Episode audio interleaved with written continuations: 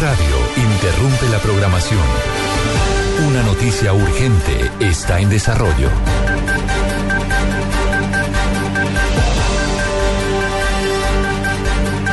Son la una de la tarde, 56 minutos y mucha atención porque hace pocos minutos fue rescatada en Bogotá la pequeña Carol Brigitte, que había sido secuestrada a mediados de esta semana en el sur de la capital. La información la tiene Julián Ríos.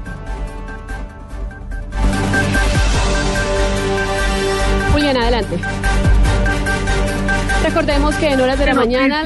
Sí, Julián, siga. No, efectivamente, muy buenas tardes. Para que usted retome la información ahorita en Noticias Caracol, noticias de última hora.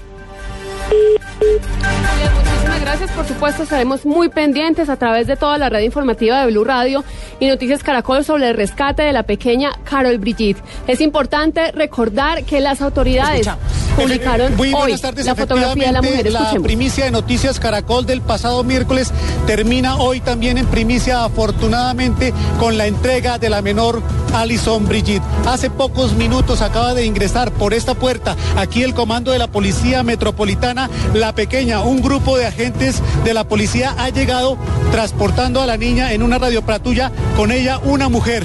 Una mujer acaba de ingresar aquí a estas instalaciones con la menor. Aquí en este momento vamos a observar el vehículo en el que llegó y también estamos observando un vehículo taxi en el que también al parecer hay una persona que ha venido con esta menor que ha sido acompañada aquí.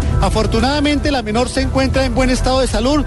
Hay un médico que ya la está revisando. La policía metropolitana en contados minutos entregará todo el reporte sobre toda la información de cómo fue entregada la menor Alison Brigitte. Ha terminado así el drama para toda una familia en Bogotá. Ha terminado el drama de la, de la menor que ha sido secuestrada, raptada hace 20 días del hospital Mason en el centro de Bogotá. Esa es la persona que parece que tenía a la, a la mujer, la Liliana Marcela Castillo, se encuentra en este vehículo automotor, en este taxi. Ha llegado y ha entregado a la menor aquí. En este momento vamos a tratar de ubicarla y hablar con ella en este momento. De Liliana, Liliana, por favor, una, una respuesta. En este momento, escuchemos lo que sucede. Ustedes vienen con Liliana. Sí, somos ¿A dónde de la policía, ¿dónde man, del ¿A dónde Gaucho. la llevan? ¿A dónde la llevan? Al hospital. Llevan al hospital a Liliana Marcela en este vehículo taxi que se ha retirado de aquí y en este vehículo donde está este agente de la policía ha llegado la menor. La menor acaba de llegar en este momento aquí en el comando de la Policía Metropolitana. Se encuentra en buenas condiciones. Repetimos, ha terminado así este capítulo de varios días del pasado miércoles cuando Noticias Caracol ha entregado información efectiva en primicia sobre el secuestro, el rapto de esta menor de tan solo 17 días. Pues hoy, hoy sábado termina así con la entrega después de que Liliana Marcela Castillo, la mujer que la tenía, fue plenamente identificada. Ampliaremos toda esta información para que ustedes la observen en nuestro noticiero de las 7 de la noche. Muy buenas tardes.